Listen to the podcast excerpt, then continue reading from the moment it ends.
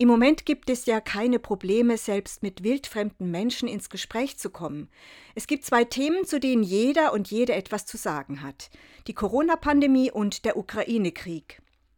Und je nachdem, wie gerade die Umstände oder die Stimmungslage sind, hält man sich länger bei dem einen oder bei dem anderen Thema auf.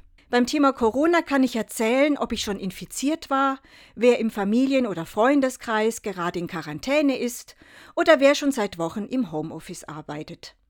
Dabei ist nun die Diskussion, ob eine Impfung sinnvoll ist oder nicht, in den Hintergrund gerückt. Zum Glück, denn gerade an dem Punkt gab es schon heftige Schlagabtausche.